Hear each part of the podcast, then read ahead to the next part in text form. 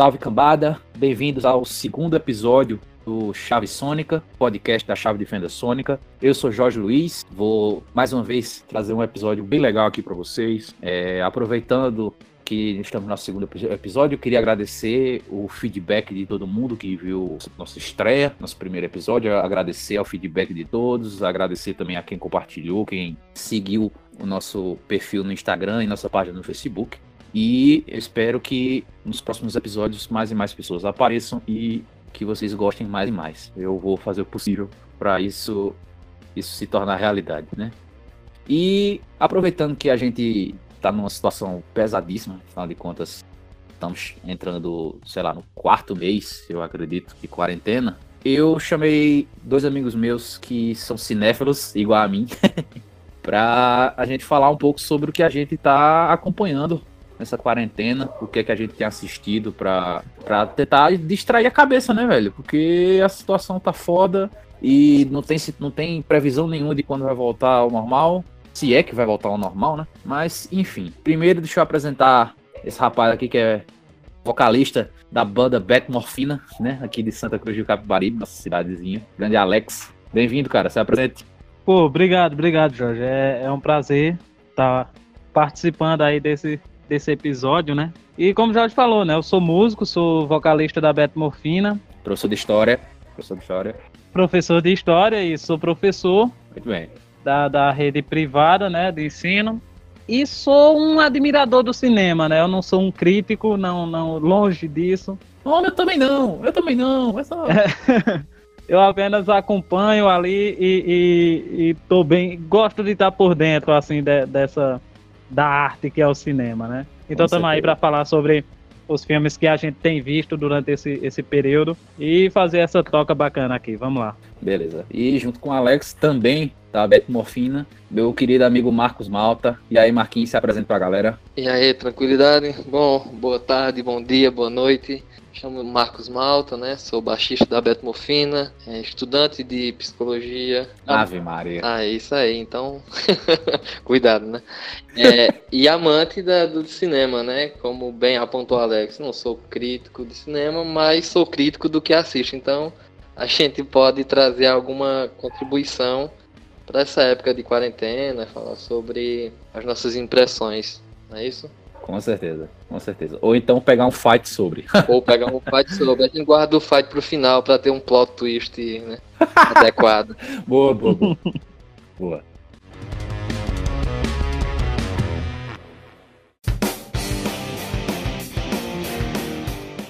Pronto, então vamos lá, vamos começar. Eu vou dar início, né, esses listas de filmes, né, que a gente assistiu. E, cara, eu, na hora que, que eu pensei na ideia sobre esse, sobre esse episódio, o primeiro filme que me veio na cabeça foi um que eu assisti no Amazon Prime Video, acredito que há umas duas semanas, que foi o A Vastidão da Noite, que tem lá no Amazon Prime Video, paga nós. E, cara, eu não sei se vocês dois assistiram esse filme, eu até eu creio ter recomendado ele lá na, na Chave Sônica. E, cara, eu acredito que vocês devem conhecer uma, uma série chamada The Twilight Zone, ou então aqui no Brasil conhecida como Além da Imaginação. Sim, sim, sim. Inclusive é uma série sessentista, setentista, né? E tem vários reboots, não é isso? Isso. O Twilight Zone ele ganhou uma nova, uma nova versão agora recentemente. Estreou a segunda temporada. A gente tá gravando no dia 25 de junho. Eu creio que a segunda temporada do The Twilight Zone, da nova versão, estreou ontem, dia 24. E, cara, é uma série genial. E o filme, The Vest of Night, ele brinca, inclusive, no começo do filme, de certa forma não é um spoiler, porque realmente é o comecinho do filme, ele brinca que aquele filme ali é um episódio dessa série. Sabe? Que a série ela fala muito sobre extraterrestres, vida, vida fora, do, fora da Terra, coisas sobrenaturais e etc. E, mano, que filme foda, cara. Que filme foda. É, tem um pouquinho mais de uma hora e tem um baixíssimo orçamento.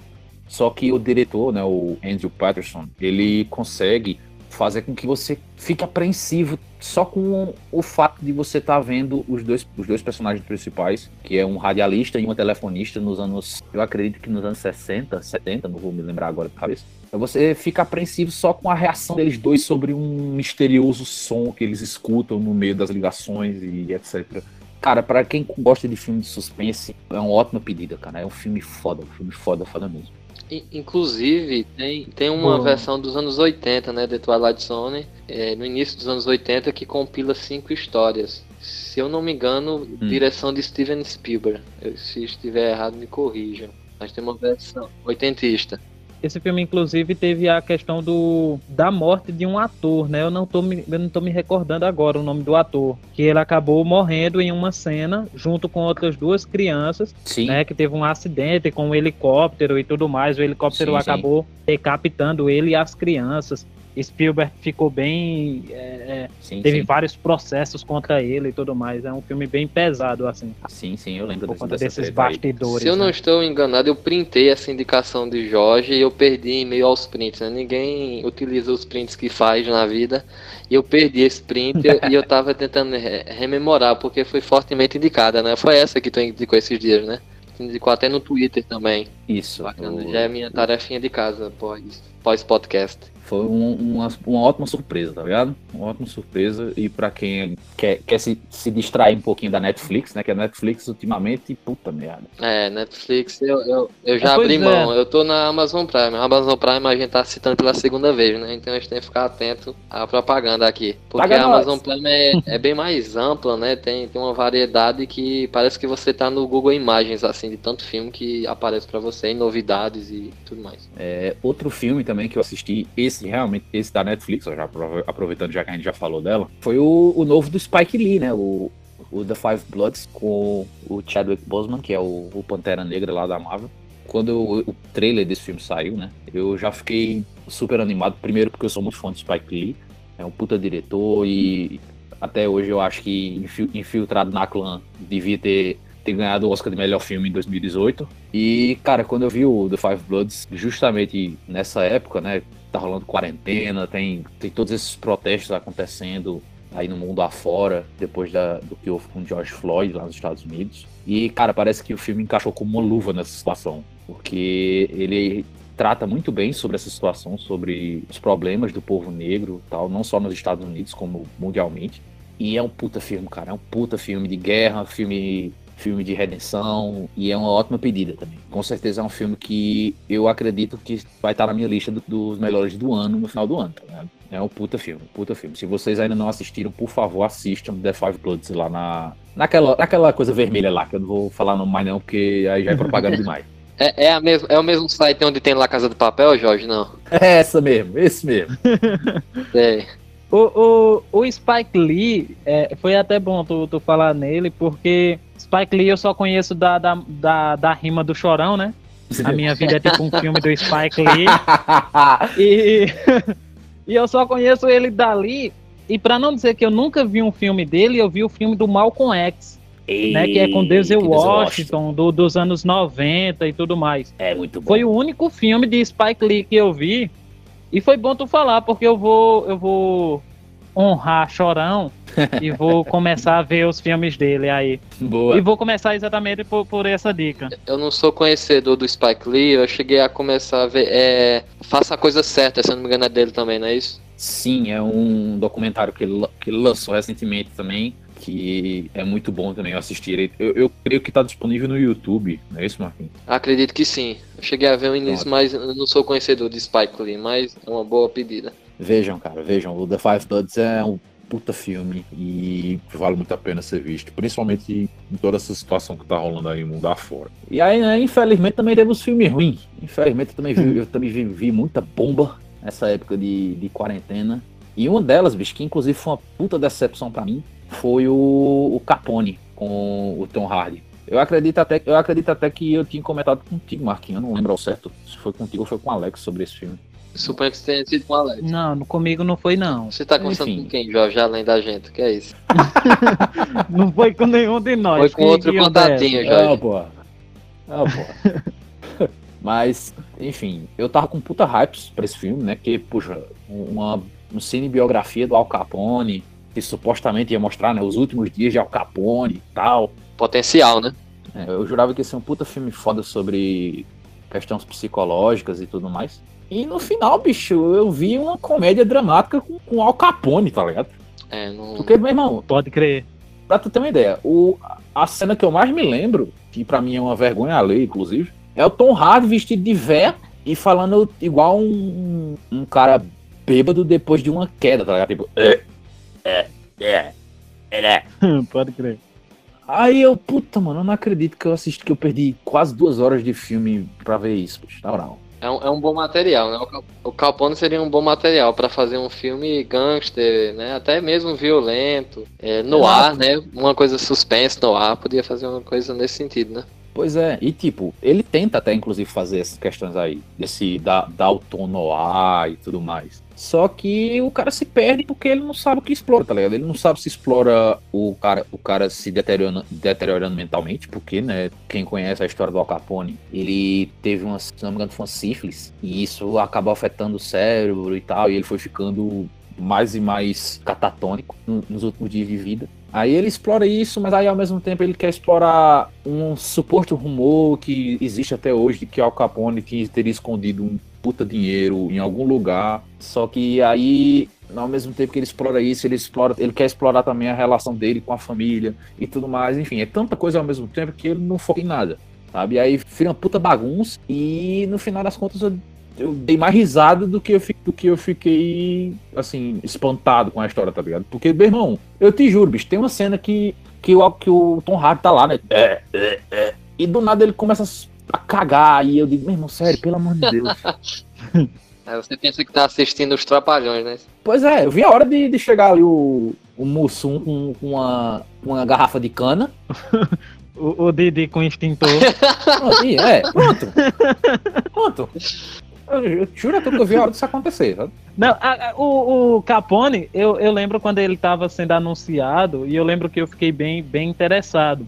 Eu acho que erraram na escolha do, do diretor. O diretor dele eu não conheço, é, eu não, não, não vou lembrar o nome, só que é o mesmo cara que fez o Quarteto Fantástico recente aí. Acho que Infelizmente. esse último agora, né? Esse mesmo. Acho que o cara que fez o último Quarteto Fantástico. E eu É. tenho um pé atrás com, com muita coisa assim de, de, de cinema de super-heróis e tal, me cancelem, né? É, mas me cancelem. E aí eu, eu acho que eles erraram na escolha do diretor. É como o Marquinhos falou. É um filme que é uma história que tem muito potencial, mas aí você precisa saber nas mãos de quem você está entregando, né? E eu acho que não, não, é. não, não foi ao cara certo, não. Pois é, e pior que, tipo, embora ele tenha feito aquele desastroso filme do Quarteto Fantástico, o, o Josh Trank, tipo, ele tem um filme muito bom que é o. Josh Trank, isso. Ele tem um filme muito bom que é o Chronicle, que agora me fugiu o nome, o nome brasileiro. Mas, tipo, é um puto filme, tá ligado? Pode crer. E eu tinha a esperança de que, de que esse filme podia ter o mesmo potencial que ele. É Poder Sem Limites, acabei de me lembrar. É Poder Sem Limites, o filme do Josh Trank. Inclusive foi o filme que ele estreou, né, no, nos cinemas e tal. E é um, é um ótimo filme, sabe? Inclusive mexe com essa questão dos super-heróis e tudo mais. Mas aí, mano, quando eu assisti o Al Capone, eu digo, é, parece que foi sorte de principiante. Não dá, não dá. Depois dessa, pra mim, Josh Trank é só o cara que fez o Quarteto Fantástico mesmo, e é isso. Pode crer. Acontece. E, e assim, e, e biografia é uma coisa muito fácil de você acertar, né? Sim. É, é uma coisa que cativa muito, seja em livro, seja em filme, né? Basta você ter uma figura forte que você pode pegar. Aqui, por exemplo, citar uma que eu já estou há muito tempo, mas uma biografia que talvez vocês também tenham visto, que é o Bingo, Rio das Manhãs. Eu acho um ótimo filme. Ei, Sim, sim. é muito foda. Nacional. Então você pode pegar um palhaço e você dramatiza a vida do ator que interpreta o palhaço, que tem problemas com drogas, com o fato dele não aparecer, né, dele ser um anônimo. E, e aquilo torna o filme caótico em meio ao- às cores dos anos 80 e é um filme que pega uma premissa bem mais fácil de errar do que um Capone, né, que tá, tem uma figura bem mais é, emblemática do que o Palhaço Bozo, mas é como o Alex apontou, Sim. talvez a escolha do diretor prejudique todo o desenrolar da obra, não é isso? Pois é, cara. Pois é. Eu realmente foi uma puta decepção e eu não esperava, não esperava não. É, aproveitando até o gancho, Marquinhos, já que tu falou de filme nacional, um filme nacional que eu vi recentemente na quarentena, que era pra eu ter visto antes, que foi o, o escolhido, né, pra gente pra dispu- disputar o Oscar pelo Brasil. que Foi o, o A Vida Invisível, do Karim Ainos. Acho que é assim o nome dele, eu não vou saber ao certo agora. E, cara, Eu não sei se o conceito do filme não me pegou, mas eu te juro que na hora que eu terminei de assistir esse filme, embora eu tenha gostado, na hora que eu terminei assim, eu parei por alguns segundos e disse: é sério que escolheram esse filme no lugar de Bacurau? Pô, né, bicho? Bacurau deveria ter de toda maneira, né? Pois é, cara. Tem, tem, um fator, tem um fator da gente ser pernambucano? Tem. Porque, pô, Bacurau, Pernambuco, foda pra caralho. Tem uma identificação, né? Com os elementos. Pois é, mas bicho, é como eu disse, eu não sei se foi porque a história que o, o A Vida Invisível quis passar não me cativou, ou se foi outra coisa, mas, bicho, é um bom filme. É, é um drama legal, mostra uma história, uma história muito interessante sobre duas irmãs vivendo no, no, Rio de Janeiro, na época dos anos 50 e tal. E a história mostra como essas duas irmãs, elas acabam se sobressaindo dessa questão e lidando com essa questão. É, um, é uma história interessante, só que não me cativou do jeito que eu acho que era para cativar. Por isso que quando eu terminei, eu digo, puta, mano, por quê? Por quê? Por que não botaram Bacurau? Por que não botaram Bacurau? Inclusive, Bacurau, eu não só acho que deveria ter sido escolhido, como eu acho que ele tinha potencial para estar entre os cinco. Tinha filme Sim. ali entre os cinco estrangeiros ali que dava para Bacurau ter entrado fácil.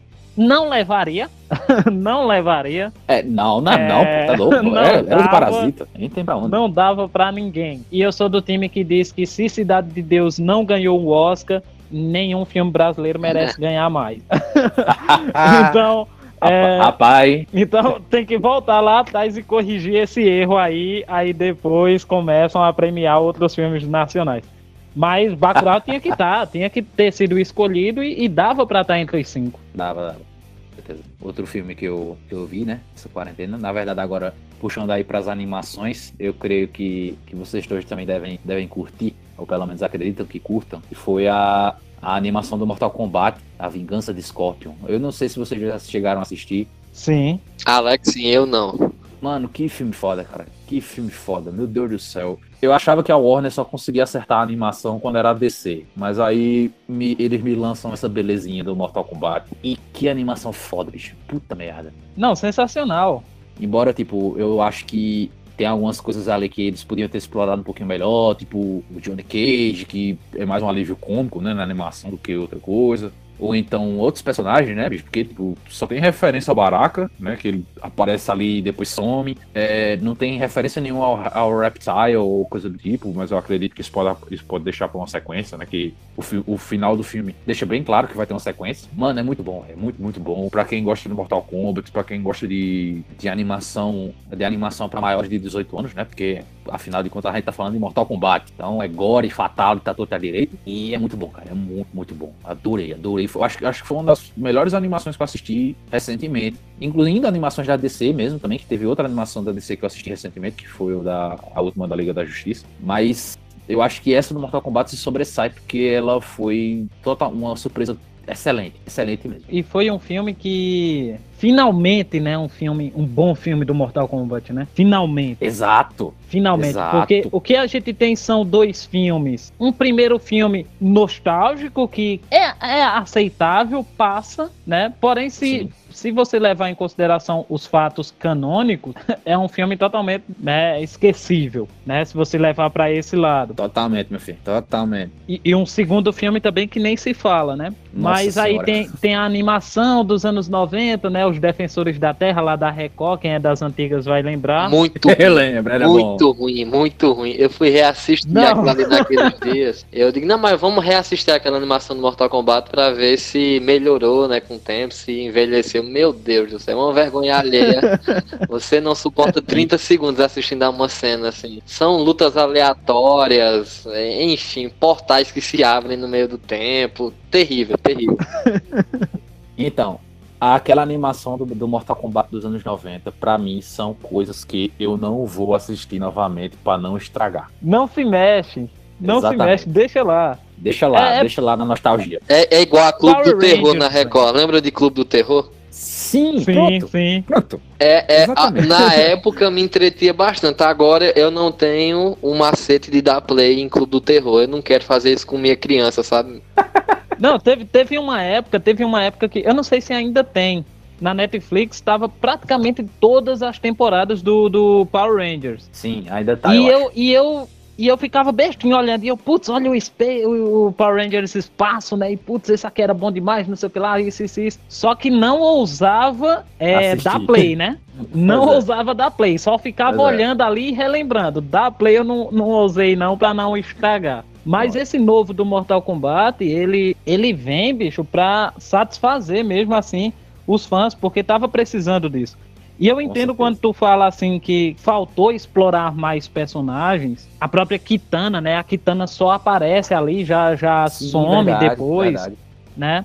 Só que são personagens que entram no MK2. É verdade. São personagens que entram no MK2. Então, se você pegar ali pra, pra acompanhar de fato o filme ali, levando com os eventos do jogo, você vai sacar que só quem tá ali é quem realmente estava no jogo. Aí pode dizer, ah, mas o Quan Chi tá lá e, e ele não tava no jogo. Ele tava no jogo, ele tava na história do jogo. Ele não estava ali fisicamente e tudo mais, você não vê ele. Só que você lendo a história do jogo lá no jogo mesmo, quando você zera ou quando você não aperta o start, né? Que tinha muito esse macete, né? Se você Isso. não aperta o start, o jogo ah. vai lhe dando uns textos ali contando os eventos. É, e nesses eventos cita lá o Quan Chi, então já, já ele já estava presente ali. Então é, é para mim foi sensacional. Eu me empolguei, eu dava pulo assim quando eu via algumas coisas. E traz para esse para os jogos novos, né, a questão do X-Ray, né? Sim, verdade, verdade. E eles pegaram esse, essa, essa, essas referências e juntaram com os jogos antigos. Para mim, sensacional. Me empolguei demais vendo e já quero o 2. Com certeza, meu amigo. Eu quero ver o Kang metendo a porrada em Shao Kahn agora. Exato.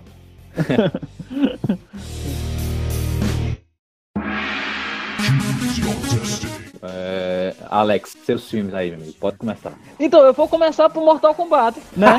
vou... Boicote, Vou começar né? pro Mortal Kombat. A, a Boicote na lista de Alex. Boa. Ah, Jorge, Jorge adiantou. Já que a gente tá nessa, só pra, só pra encerrar aí o assunto Mortal Kombat. Beleza. Eu, eu não sabia dessa animação, na verdade. Eu tava. Eu sabia do, do filme que vai ter ano que vem, né? Isso, o live action. Vai ter um filme ano que vem, o, o live action e tudo mais. E que depois que eu vi a animação, eu pensei, putz, bicho, fica nisso, foca na animação, tá ligado? Não, não, não precisa de live action mais, não. Foca nas animações e, e, dá sequência a isso aí. Exatamente, eu pensei a mesma coisa. É, pois é. E, e putz, para mim, perfeito. A, a, a, questão do. A rivalidade do, do Scorpion com o Sub-Zero, né? Do Shirai Ryu com os Lin Kuei. Tudo. A rivalidade da Sônia com o Kano. Aí tem ali o Jax, né? Mostra o evento ali que como o Jax perde os braços e tudo mais. E tem coisa ali que você vai ver que muita, para quem já conhece a história de Mortal Kombat, vai assistir e vai ficar meio que tipo, putz, essa história é de novo, isso aí já foi contado lá no filme de, dos anos 90. Sim. Muita gente vai ficar muito com essa impressão. Só que a forma que ela foi contada dessa vez, e até com o alívio cômico lá que, que é usado em cima do personagem do, do Johnny Cage, dá um ar totalmente fantástico assim para o Mortal Kombat, violento, né, que é o Sim. que é, né, tem que ser. Com certeza. É, uma crítica ao, ao, desenho dos anos 90, aos Defensores da Terra, é exatamente essa, que não era um desenho violento, né? Eles fizeram um desenho para crianças. Só que Mortal Kombat não é para criança, né? Mortal Kombat nunca foi é. para crianças.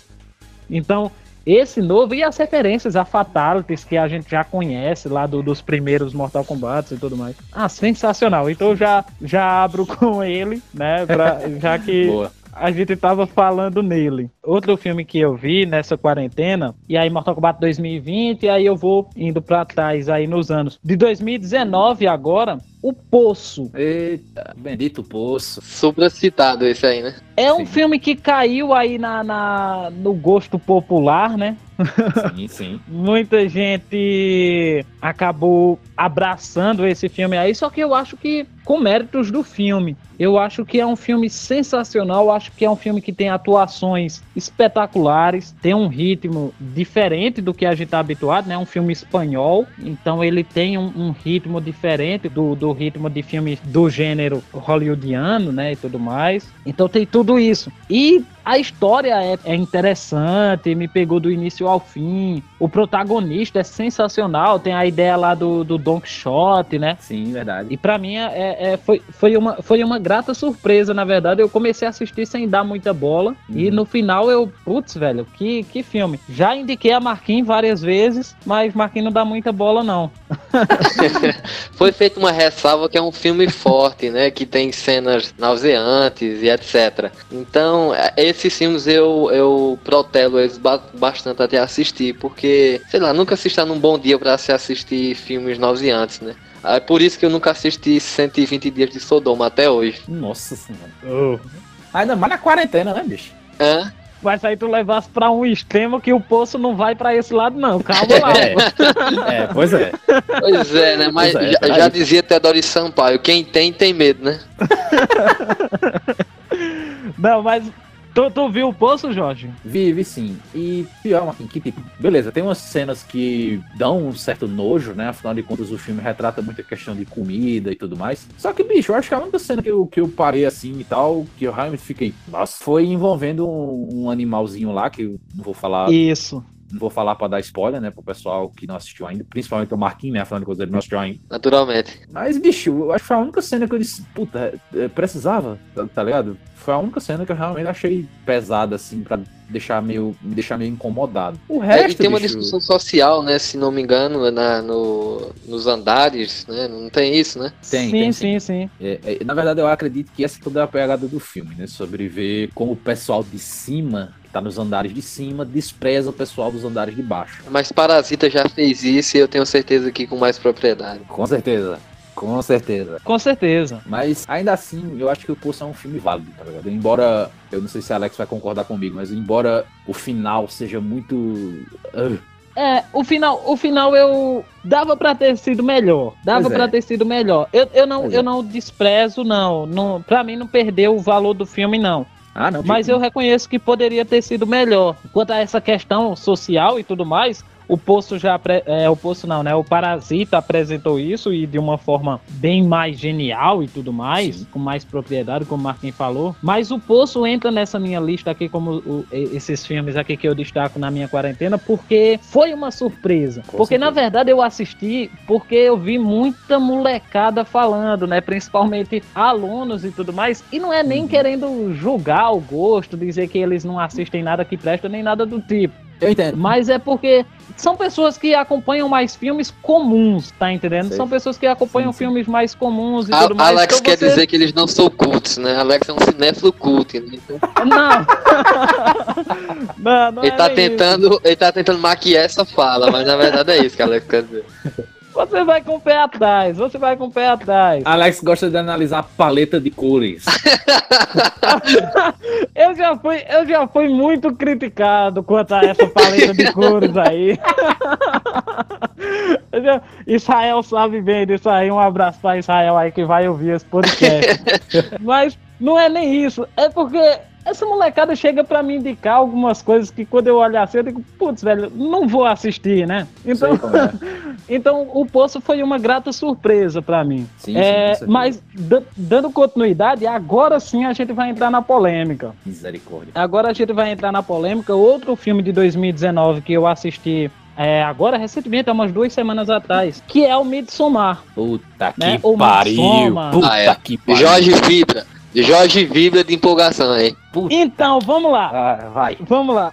O que, o que é o, o Midsommar ou Midsommar? Eu não sei nem como é que, que se pronuncia isso aqui. Eu acredito que é Midsommar. Pronto, então vamos usar dessa forma. Não, não é um filme genial, não é um filme sensacional, não é uma grande obra. É como eu, eu até comentei com o Marquinhos é, sobre isso, que tipo, pra quem já assistiu outros filmes lá da década de 70, e eu não sei nem se, se eu posso citar o outro filme aqui pra não acabar estragando ele, mas é uma bela homenagem. O Midsommar faz uma bela homenagem a esse outro filme aí da década de 70, um clássico, esse sim, um grande filme de terror. Ah, vai.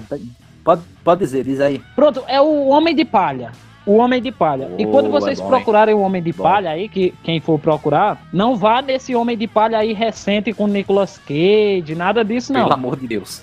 Não, nada de. Foge. É um lá de 1974 com o Christopher Lee. Ei, é bom, hein? Inclusive, o Christopher Lee, em uma entrevista, ele foi perguntado qual era o, o filme favorito dele, né, que ele fez. E foi numa, numa convenção nerd, eu acho até que o cara esperava que ele fosse dizer O Senhor dos Anéis. E ele meteu um Homem de Palha no meio, assim, que eu acho que muita gente voou, do tipo, que, que é Inclusive, esse, velho? é, na cultura pop, no Brasil não é tão difundido, mas lá fora o Iron Maiden tem uma chamada The Wicker Man, né? Que é uma que fala sobre o filme. Então, Radiohead recentemente também fez O um clipe. clipe, com, em stop motion em referência ao Homem de Palha. É, Desencanto, que eu ando assistindo também a série de Matt Groening, né? O criador dos Simpsons. Tem um episódio também que tem referência ao Homem de Palha. Então, em resumo, que Alex quer dizer é: vão assistir Homem de Palha, esqueçam Midsommar, né? É meio que isso, é meio que isso, porque o Midsommar ele, ele faz uma bela homenagem ao Homem de Palha, só que quem viu o Homem de Palha já adianta tudo que vai acontecer ali.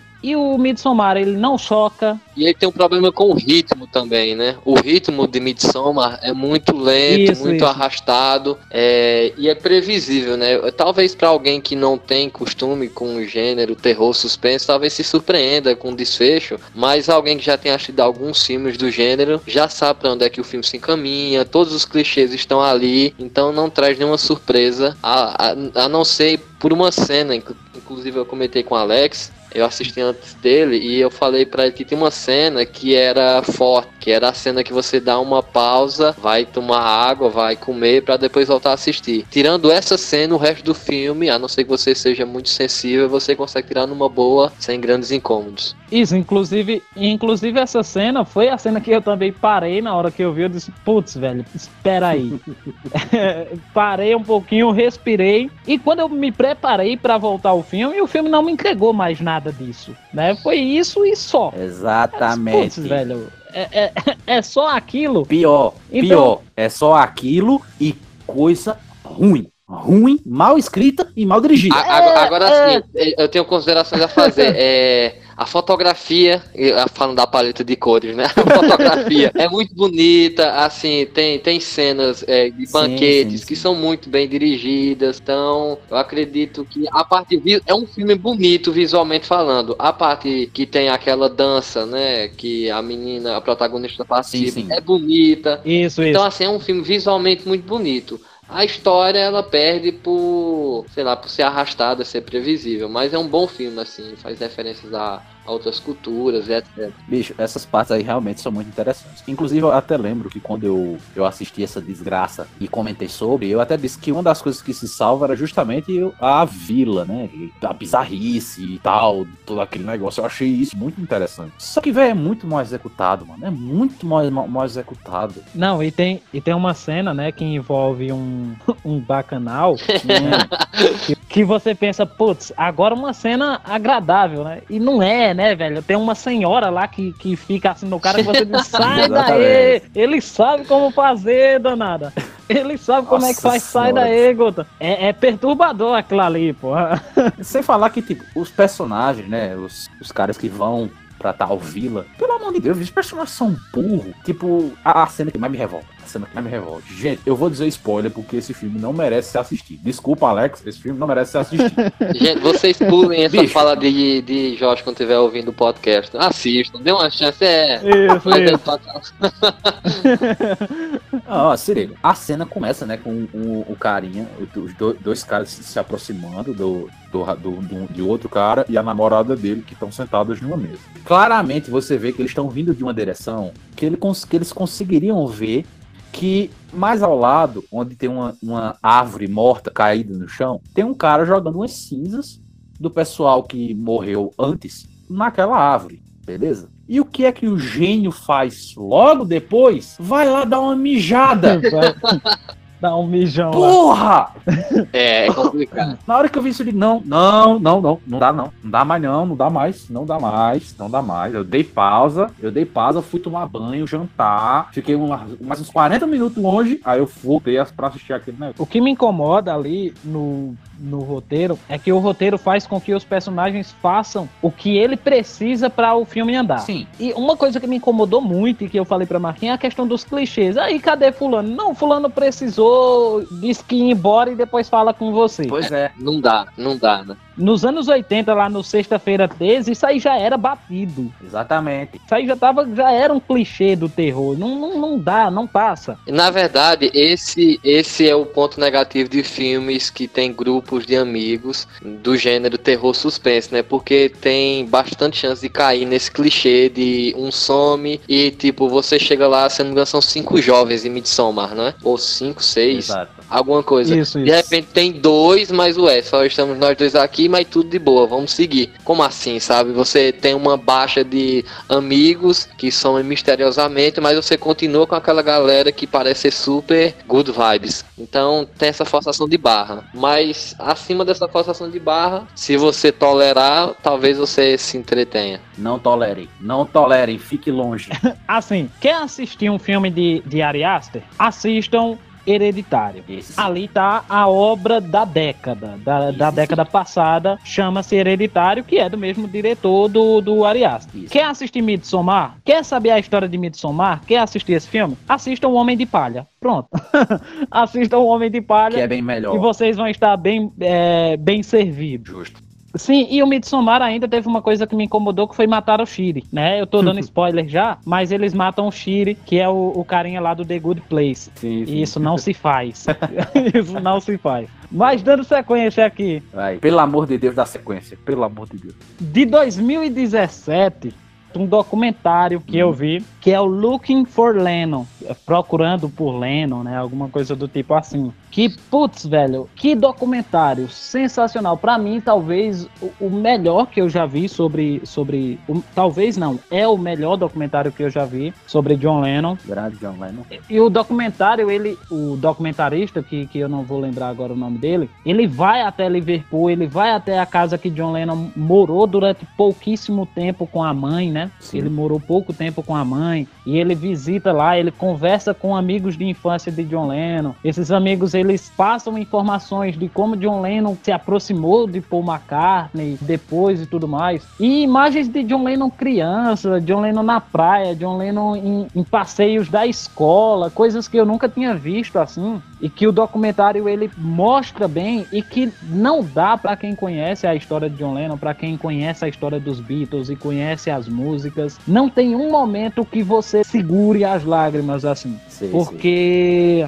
logo no começo, quando tá falando da mãe dele, é, da relação da mãe dele com ele, do pai, né? Que foi embora logo cedo. Enquanto, enquanto vai passando sobre isso, vai tocando a música Mother, né? Do disco Plastic Ono Band, né? E você vai vendo ali a tradução da música e vai falando tudo mais. E você vai sentindo a dor que John Lennon sentiu ali, né? E no final do filme, é uma coisa que eu acabei até sendo massacrado, que eu até tuitei depois, é que eu acabei simpatizando com Yoko Ono. Eu acabei simpatizando com Yoko, bicho, porque, putz, velho, o, o documentário faz você entender o lado de, de John Lennon e faz você entender também que o fim dos Beatles não tem nada a ver com ela. Sim, sim. O fim dos Beatles não tem nada a ver. Quem conhece a história de verdade dos Beatles, é, você sabe que não foi por isso. Isso, e, e, e aí vem, aí tem esses clichês, né? Ah, porque foi por causa de Yoko, não sei o que lá. Não, não foi, não foi. Ela não tem nada a ver com isso. Na verdade, Yoko se transformou numa espécie de Eva, né? É. Isso, isso. Porque ela, ela não tem nada a ver com isso. Eu acabei simpatizando porque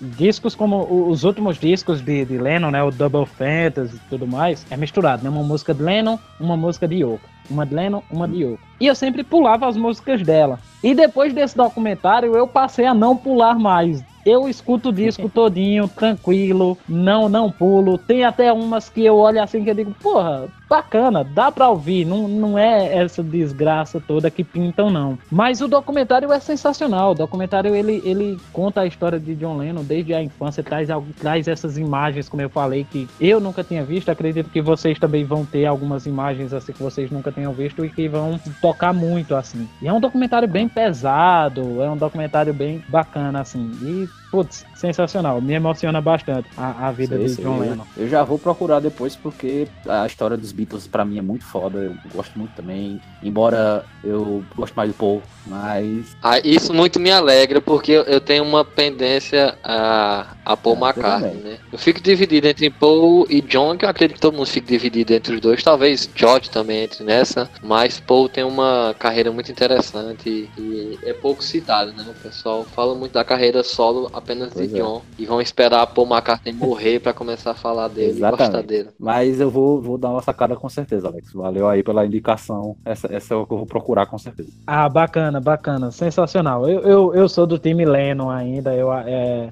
não, só, não só a música dele, mas a vida dele me interessa bastante. Tudo que ele fez depois também, quando ele vai morar em Nova York, tem a fase dele careca lá e tudo mais, que me toca bastante. Assim, que eu acho que a, a vida de Paul não, não teve muito, assim, não, não me bateu muito, assim, Sim. como a de John Lennon. E, e, também desde moleque, né? Desde moleque eu conheci primeiro John Lennon, para depois saber quem foi Paul McCartney, para depois saber quem foi George Harrison e tudo mais. Então, eu, é, meu irmão tinha um, um livro que é o daquela série por ele mesmo. Sim, né? E meu irmão sei. tinha o John Lennon por ele mesmo. Então eu tive acesso primeiro a ele e tudo mais. Então tem toda essa questão assim. Mas Paul é sensacional, Ringo é sensacional e George é sensacional. Beatles é, é sensacional. Com certeza. Então fica a dica, Looking for Lennon de 2017. E para encerrar, eu deixei aqui um, um, filme de 1986, certo? que, que vai causar aí algumas, algumas risadas do tipo, mas é o Psicose 10, né? É o, é o Psicose 10. Tal qual Pablo Vittar, Alex foi longe demais, né? Eita. Por que Psicose 3? Nessa quarentena, nessa quarentena eu revi o Psicose. Filmaço, tem nem o falar. E eu revi o Bates Motel, né? E eu revi Bates Motel. E aí eu parei e pensei, putz, velho, vou ver tudo que tiver aqui de, sobre Psicose. E dei sequência, Psicose 2, Psicose 3, Psicose 4, assisti o filme do Hitchcock, né, que é o, o sobre os bastidores do Psicose, né, que é com o Anthony Sim, Hopkins, que é com, né? Que é com Anthony Hopkins, isso. Isso. E vi um documentário que, que me falha agora o nome, o nome do documentário, mas que é um documentário que fala somente, é um documentário de quase duas horas sobre a cena do chuveiro, só Caraca. sobre aquilo. Sensacional. E aí tem participação do, do Janet Leigh, que é o, o diretor do Mortal Kombat, do Mortal Kombat não, dos Jogos Mortais, tem James Wan, tem essa galera mais nova também falando o quanto aquela cena influenciou, né? Tudo que veio depois, né? No, no, no cinema de horror, de terror, assim, de suspense. Sim. E é um documentário de quase duas horas só sobre uma cena. E por que esse, esse Psicose 3? Porque é uhum. é interessante, porque me atrai muito ver o, o Anthony Perkins, que é o ator uhum. que faz o, o, Norman Bates. Me atrai muito ver ele em cena. Ele é, o, é também o diretor. E foi um filme que foi feito em 1986, né? Foi feito na onda do cinema slasher. Depois de Halloween, né? Isso, a gente já tinha Halloween, a gente já tinha Sexta-feira 13, A Hora do Pesadelo, Massacre da Serra Elétrica, a gente já tinha tudo isso. Então, o Psicose 3, ele vai nessa onda do slasher também. E aí se trata de um personagem icônico, sensacional, que foi eleito o segundo melhor vilão da história do cinema, atrás apenas de Darth, Darth Vader, Vader. Né? Isso, é Norman Bates fica só atrás do Darth Vader. Então, pode se considerar que ele é o melhor, porque Darth Vader talvez seja o Pelé do, dos vilões do cinema. né? Boa comparação, boa comparação. Sem querer dar spoiler, aqui no assistiu Piscosa, ele é um anti-vilão, né? Quer dizer, ele não, não chega a ser o vilão exatamente, né? Ele é até um bom moço. Então ele é cativante porque não é o vilão clássico de filme de terror, para quem nunca assistiu, talvez Psicose. Sem querer entregar demais, você não vai encontrar um vilão maquiavélico como nós conhecemos, né? Um vilão vilão que, na verdade, não, de forma... É, não mataria nenhuma mosca, né? Já diria o próprio Norman Bates. Isso, exatamente, exatamente. E aí, é, o Psicose 3 ele é bacana porque ele traz essa pegada slasher e foi bacana ver o, o Norman Bates envolvido nisso aí também, tal qual Fred Krueger, tal qual o, o, o, Jason e tantos outros aí da história. Ele, né? ele teve que fazer os cores dele, né? Teve que fazer os cores dele também. Né? Exatamente. Né? Teve que fazer os cores. Ainda bem que a gente não teve um Norman Bates versus Jason, né? Não, não, não. Pelo amor de Deus. Não, não rolou não, infelizmente. Mas, mas ó, então, todos esses filmes aqui citados e documentários e tudo mais, eu acompanho em uma plataforma chamada My Family Cinema. Jabá de graça, boa. Não, pior que não, bicho. Eu deixo a dica porque às vezes é chato você estar tá falando sobre um filme, alguma coisa, e sempre tem aquela pergunta, né? Tem na Netflix? Porra, dá teus corres. dá teus corres aí. É isso aí. Vamos lá, Marquinhos, suas listas de filmes, meu querido. Bom, é, se minha conta não estiver errada, eu assisti 50 filmes nesse período de pandemia, né? Cacete! Isso. e filtrei aqui alguns que mais me chamaram a atenção. Estudante de psicologia, esses é, caras têm tempo, esses caras é elite. Esses caras essa galera tem. Tu é doido, bicho.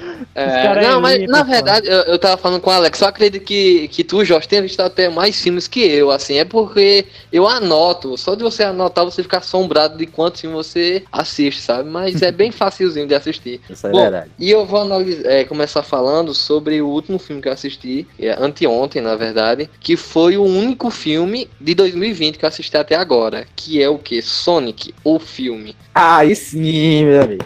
Bom, esse é bom. Sonic o filme é o seguinte, é um filme que faz tal qual Mortal Kombat que foi citado aqui, altas referências à nossa infância, à nossa talvez alguns pré-adolescência, em que em quem jogava ali no seu Mega Drive, quem tinha sua logozinho do Sega ali aparecendo no seu inconsciente. É um filme divertido, é. eu acredito que é um filme despretensioso, né? Então você não vai assistir Sonic esperando é um papo cabeça, não, vai ser um personagem infantil que tem uma, uma história desenrolada no filme, né? Eu não sabia que tinha alguma biografia, se tinha alguma história, storyboard do Sonic. No filme eles têm alguma história para seguir, né? Ele tem uma Sim. situação que ele sai da terra dele e de repente ele vai para vem para a terra e ele após um acidente envolvendo a, a, uma queda de energia, ele é descoberto pelo governo americano e é, é perseguido. Então é um filme que para você assistir em um domingão, você fazer uma pipoca e você, sei lá, um filme familiar. É, não chega a ser um filme a, a lá Space Jam, né? Então, ah, não é aquele filme que impressiona por você ver o Sonic na tela. Eu acredito que não seja nem culpa do filme em si, é culpa da época. Eu acho que hoje em dia, em épocas de live action, tudo vai aos cinemas, não tem mais aquele impacto de você ver um personagem do desenho no cinema. Na vida real interagindo com humanos. Como tinha em Space Jam, que eu acredito que a maioria é, da nossa idade, pelo menos, tem assistido, e com que certeza. era impactante você ver o perna longa interagindo com os humanos. Michael Jordan. Com Michael Jordan, né? Então, quem assistia ali no SBT sabe como era empolgante ver aquele comercial com é. precisamos de ajuda e tal. Mas assim, é. Sonic é um, é um filme que é, sofreu muitas críticas, né? Pelo traço. Então ele talvez se popularizou Sim. de uma forma muito negativa foi corrigido. Acredito que é um filme agradável de se ver visualmente. Ele tá bem, o personagem, sim, sim. bem desenhado. E é uma indicação que eu faço principalmente a quem é da geração 90, 2000. Talvez para as pessoas mais jovens não faça tanto sentido, não empolgue. É porque, por exemplo, até nos créditos, para quem já assistiu vai se atentar que tem referências ao próprio jogo, aquele cenário sim. em círculo, né, de montanhas. Acho que Jorge pode explorar até mais isso do que eu. E aí, Jorge, o que tu achou do Sonic, o filme? Bicho, é, é, primeiro que se dependesse de mim, Sonic ganhava o Oscar, né? Afinal de contas só teve ele e a Rapina no, no cinema. pois é. Mas o Sonic, cara, eu acho que foi um, uma, uma, grata surpresa para mim, porque eu achava que ia ser uma bomba. Eu, eu juro a você que achava que ia ser uma bomba. Principalmente, né? Porque desde que sai aquele primeiro trailer com aquele visual horroroso, graças a Deus os caras ouviram a galera e consertaram depois. Mas mesmo depois de consertado, eu ainda fiquei com o pé atrás, tá ligado? Porque, sei lá, velho, não... eu, eu, eu aprendi que, pô, com filmes de jogos, você sempre tem que ter um pé atrás. Sim. Eu fui com esperanças pra ver Assassin's Creed e me ferrei. Eu fui com esperanças pra ver Warcraft, me ferrei. Aí eu disse, não, velho, eu vou ficar com o pé atrás pra sempre. E isso tem funcionado. Fui ver Detetive Pikachu, gostei pra caramba, e agora a mesma coisa com Sonic. Sobre essa questão que tu falou, Marquinhos, da, da galera não se impressionar mais com personagens animados interagindo com humanos, eu acho que também tem, tem o fato do Detetive Pikachu ter saído ano passado, que já, de certa forma, preparou a gente para isso, né? Afinal de contas, a gente viu aqueles visuais daqueles pokémons bem, bem mais realistas, né? Do que a gente vê no, no desenho e tudo mais. Sim.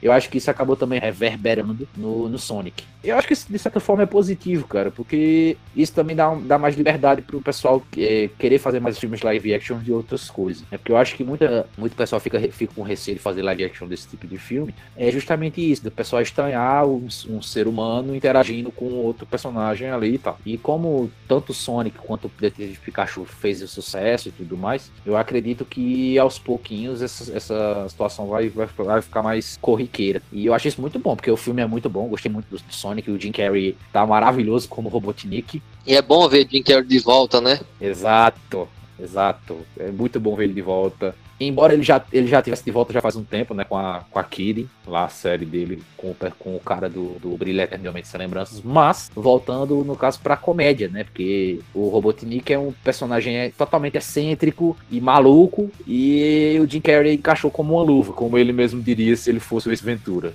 Pois é, ótimo filme, ótima pedida para o final de semana, despretensiosamente. Dê uma chance ao Sonic, o filme. Esqueça toda propaganda negativa em relação ao filme e dê essa chance. Vá, pode ver sem medo. É, pronto, é, o segundo filme é um filme de 2019, do ano passado. Ele é um filme biográfico, foi citado aqui Capone, e esse agora que eu vou citar me foi uma surpresa grata, que é Rocketman, a biografia é de Elton John. É, embora tenha tido um hype tremendo em relação a Bohemian Rhapsody, inclusive os lançamentos de ambos foram muito próximos, né? Sim. Mas eu acredito que seja até superior ao, à biografia do, do Fred Mercury. Mil vezes, amigo. Mil é, exato, em alguns fatores é, que envolvem, por exemplo, a escolha da direção do filme. O filme ele se trata de um musical e ele explora isso de uma forma muito agradável. Eu não sou fã de musical, a não ser que seja um filme sobre música, mas quando é um musical em si, me desagrada ver cena de pessoas aleatórias cantando músicas desconhecidas até então, sabe? e, e coisa que não acontece em, em Rocketman, porque porque são músicas que você possivelmente já conhece, então são boas músicas. Não Sim. tem, eu acredito que muita música criada para o filme, se não me engano, tem uma música nova para o filme. É uma música nova, mas ainda assim essa música ela só passa nos créditos. No filme em si não aparece não. Exato. Então o filme você vai ouvir músicas que você possivelmente já ouviu, né? Então vai ter ali Your Song, que é muito esperado o momento que ela apareça, que é uma canção belíssima. Tem I'm Still Standing também, uma parte do, do filme. O próprio próprio momento da Rocketman também é sensacional. Da Rocketman tem efeitos, né? Ele voa tocando piano, coisa que o, o, em comparação, o Bohemian não se permitiu brincar tanto com a fantasia. Ficaram muito presos a uma coisa pé no chão, assim, digamos. Então, acredito que desperta até a curiosidade de quem não conhece Elton John. Eu mesmo fazia muito tempo que tinha ouvido Elton John, passei a ouvir novamente, me empolgou. A história de vida dele é muito tocante. Tem uma situação ali de indiferença do pai dele, é, indiferença da mãe, tem uma questão ali sobre a sexualidade. O filme, inclusive, começa meio que ele numa reunião, aquelas reuniões de AA, que as pessoas ficam sentadas em cadeiras. ele vai contando a história dele, e tem um momento no final que é arrepiante. É, na verdade, eu não vou falar, né? Vai, vai causar uma surpresa, mas é muito bonito. Um encontro que acontece no final do filme. É, é uma ótima pedida para quem gosta de cinebiografias, para quem gosta de música, para quem gosta sim, de sim. Elton John e tudo mais. Inclusive, eu acho que o Rocketman foi esnobadaço no Oscar. Hein? Era o que eu ia falar. A única indicação que ele teve foi por melhor canção original com Love Me Again e ele ganhou. Só que eu acho que ele foi um pouco, eu acho, como tu falaste, eu acho que ele foi bastante esnobado e muito por conta de do Bohemian por Bohemia ter levado muita coisa no, no ano passado, né? Esse Sim. ano eles meio que esnobaram o Rocketman. Eu acho que dava para ter entrado Totalmente. em melhor ator, dava para ter entrado. Dava. Ia ganhar? Claro que não.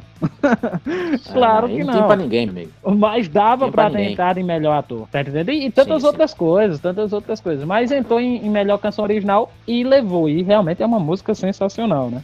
Certeza. E é um ótimo. Eu lembro que eu tava louco pra ir no cinema, pra assistir e tal. Mas, né, nossa cidade não tem cinema. E Caruaru, que é logo ali do lado, não botou ele em cartaz. Ou seja. É uma pena e é uma pena também que Elton John ele não tenha esse público, pelo menos aqui, né, na, na nossa região, que o Queen tem. Na verdade, eu não sei nem se o Queen tinha. Eu acho que o Queen acabou conquistando por conta do filme, por conta do hype do filme. Sim, o sim, Queen é acabou é conquistando por conta do, do hype do filme e tudo mais. Mas é uma pena que a galera não tenha se atentado a, a Elton John, porque a, as músicas de Elton John são tão sensacionais quanto. Claro que cada um na sua vertente, a lei musical. E uhum. o filme, para mim, é mil vezes melhor que, que o Bohemian. Como, é como o Barney falou pra Robin, né? Quando ele tava falando sobre o pai dele. Primeiro que meu pai batia na cara do seu.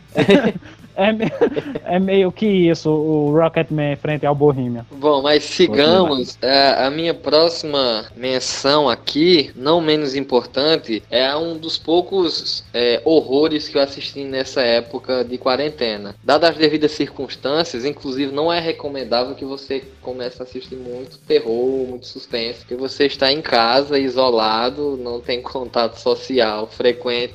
Então foi uma má pedida, mas enfim, foi chocante, porque não é um filme recente, poderia ter envelhecido mal e acredito que você ainda se surpreende quando vai assistir. Que é Atividade Paranormal, né? Filme de 2007. Sim, sim, sim. Nunca havia assistido Atividade Paranormal. É um filme que ele usa um artifício parecido com o que a Bruxa de Blair usa. Me foge o nome agora. Found, Found footage. Exato. Isso. Então, é, é claro que ele é um pouco datado, até pelo a, a questão tecnológica, né? Hoje, com os de celulares, você teria aquela mesma é, facilidade de fazer um vídeo caseiro e etc. Mas no filme, a grande questão é que não. Lá era uma novidade você ter uma câmera na mão e fazer uma espécie de um vlog. Um vlog com momentos do casal. É, só que, no entanto, a esposa desse rapaz que tem a câmera, ela tem alguns problemas relativos à paranormalidade, né? Desde a infância. Isso. E isso vai tendo uma crescente no filme e vai tendo todos aqueles clichês de filme de terror, só que funcionam. Diferente do que a gente falou em Midsommar, que não funciona, pra mim a atividade paranormal funciona alguma coisa cair, porque vai numa crescente. Hum. O filme vai ficando mais tenso e mais tenso. Ele tem o maior, pra mim, até agora, o, o maior jumpscare que eu já tomei na minha vida.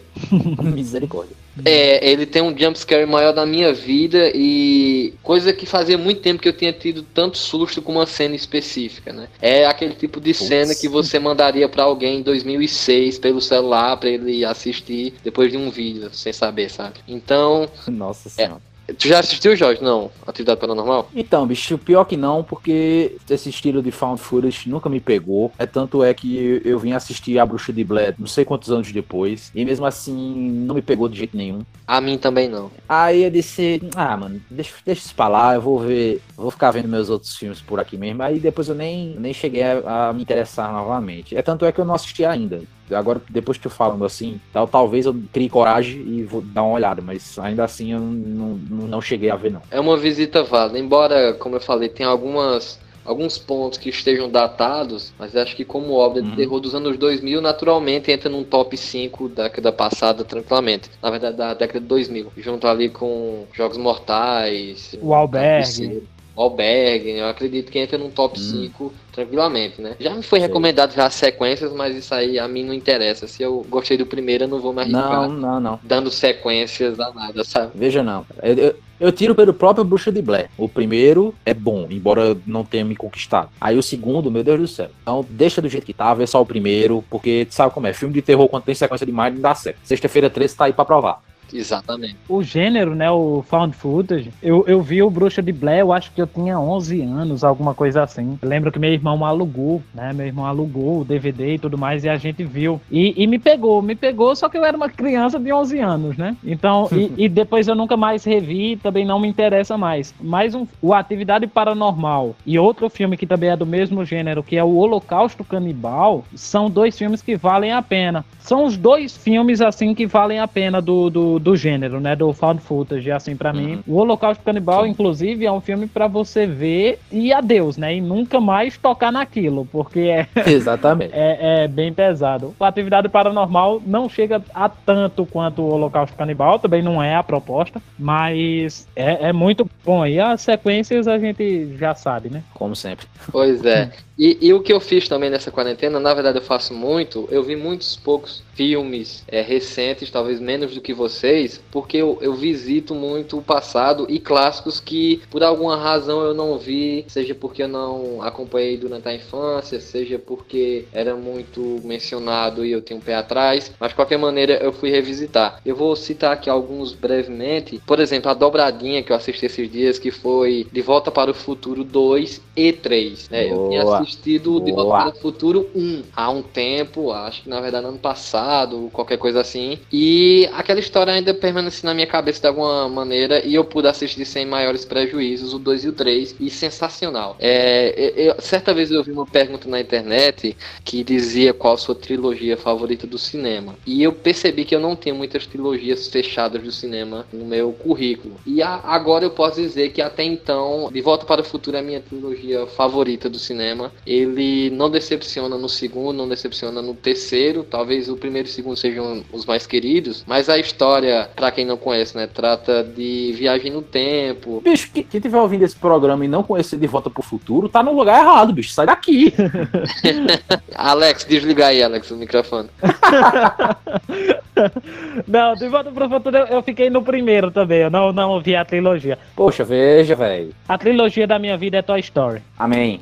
Amém. que agora é quadrilogia, mas ok. Isso. Mas, é, de qualquer forma, para concluir, é um filme agradável. Ele trabalha com viagem no tempo, é, não se embanana com isso, ele consegue ser ficção científica é claro que é uma comédia, né? Então você não espere fazer grandes questionamentos a respeito do espaço-tempo, mas assim, como uma aventura das melhores possíveis dos anos 80 e de todo o cinema, né? Você, com certeza, se você tiver tempo e você quiser dar uma sequência de assistir os três de uma vez, você não vai se arrepender. Com certeza, concordo, concordo plenamente. Ah, e uma menção honrosa, nessas visitas que eu faço ao passado, à infância, o, um dos últimos que eu assisti foi Em Busca do Vale Encantado, né? Uma animação de 1980 78.